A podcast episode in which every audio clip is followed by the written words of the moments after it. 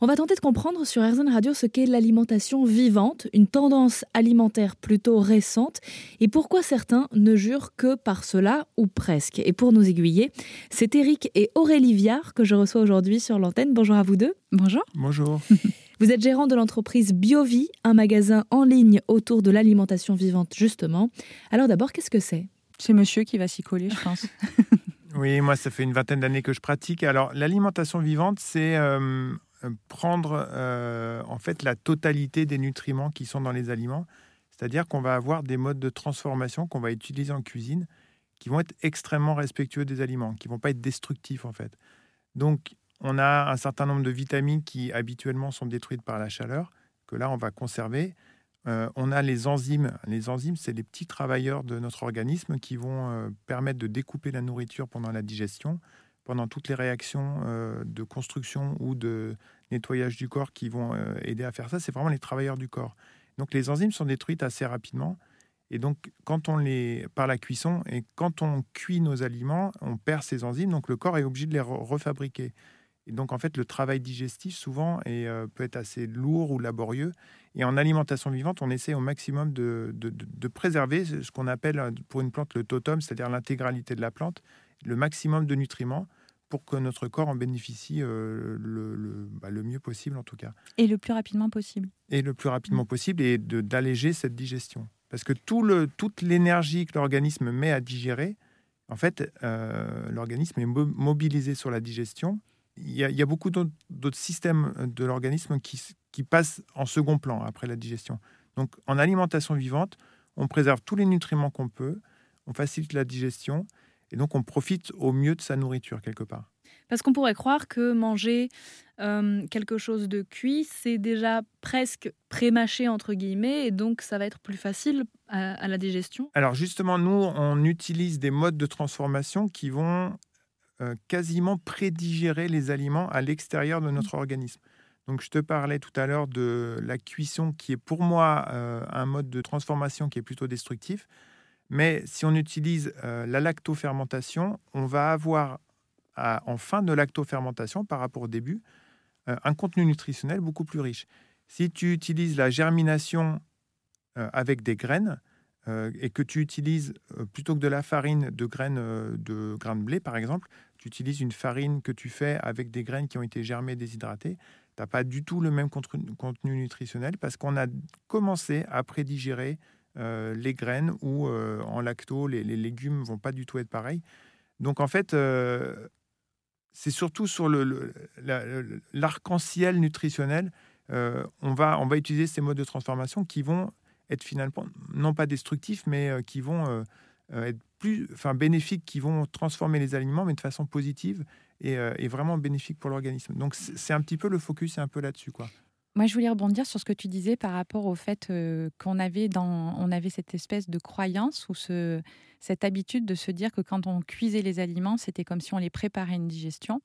il faut savoir qu'on n'est pas que des machines, hein, parce que si on était comme une voiture, on met de l'essence et puis ça fonctionne.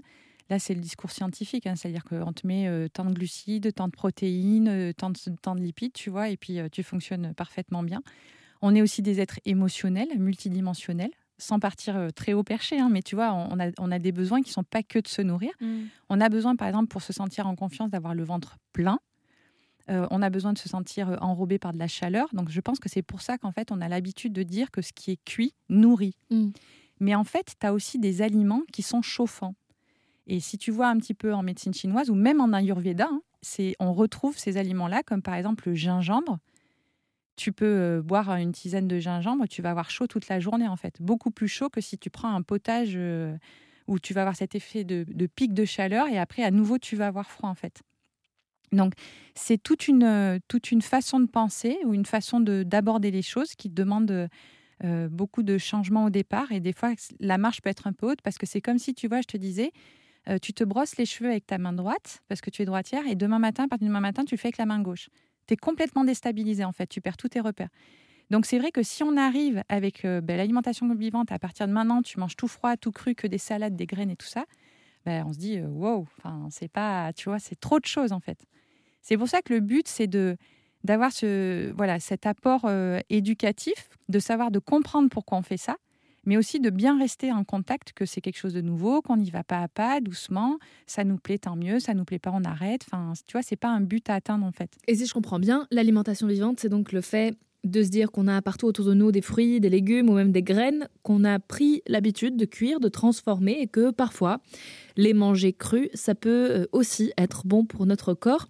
Pour la rendre accessible, cette alimentation vivante, vous avez euh, écrit un livre, Aurélie, Mes semaines toutes crues, plus de 50 recettes végétales et toutes crues publiées aux éditions Marie-Claire. L'idée, c'était de, de montrer qu'on peut varier, tenter de nouvelles choses euh, à mettre dans son assiette En fait, quand j'ai commencé à... Donc, Eric a créé BioVie il y a 17 ans et moi, je l'ai rejoint il y a 8-9 ans. Et en fait, euh, donc moi j'ai une approche qui est un petit peu plus intuitive et on va dire féminine. C'est que ce qui me plaisait, donc Eric lui c'est un défricheur, donc il amène des nouvelles choses, il va aller chercher, il monte des filières et tout ça. Moi c'était plus en fait, c'était comment les gens s'appropriaient les choses. Donc j'ai commencé à m'intéresser au retour des clients et à savoir quels étaient leurs freins pour justement au moins essayer cette alimentation là. Et donc bah, les freins euh, sont euh, quasiment, enfin on en a listé quatre ou cinq. Et ben ce livre est né de ça. C'est-à-dire qu'en fait, les gens qui disaient oui, mais il faut que j'investisse dans du matériel. Ok, moi je vais te faire des, recettes où tu n'as pas besoin de nouveau matériel. C'est-à-dire que non seulement il faut que je change mes aliments, non seulement il faut que je change mes plats, mais en plus il faut que je m'habitue à nouveaux appareils. Là, tu changes pas tes appareils. Ça coûte cher. Ok, je vais faire des trucs qui sont euh, bon marché. Euh, les ingrédients sont difficiles à trouver. Ok, je fais avec des ingrédients que tu trouves partout. Tu n'as pas besoin d'aller dans un magasin bio pour les trouver. En fait, tu peux les trouver dans ton supermarché, en bas de ta rue. Euh, voilà.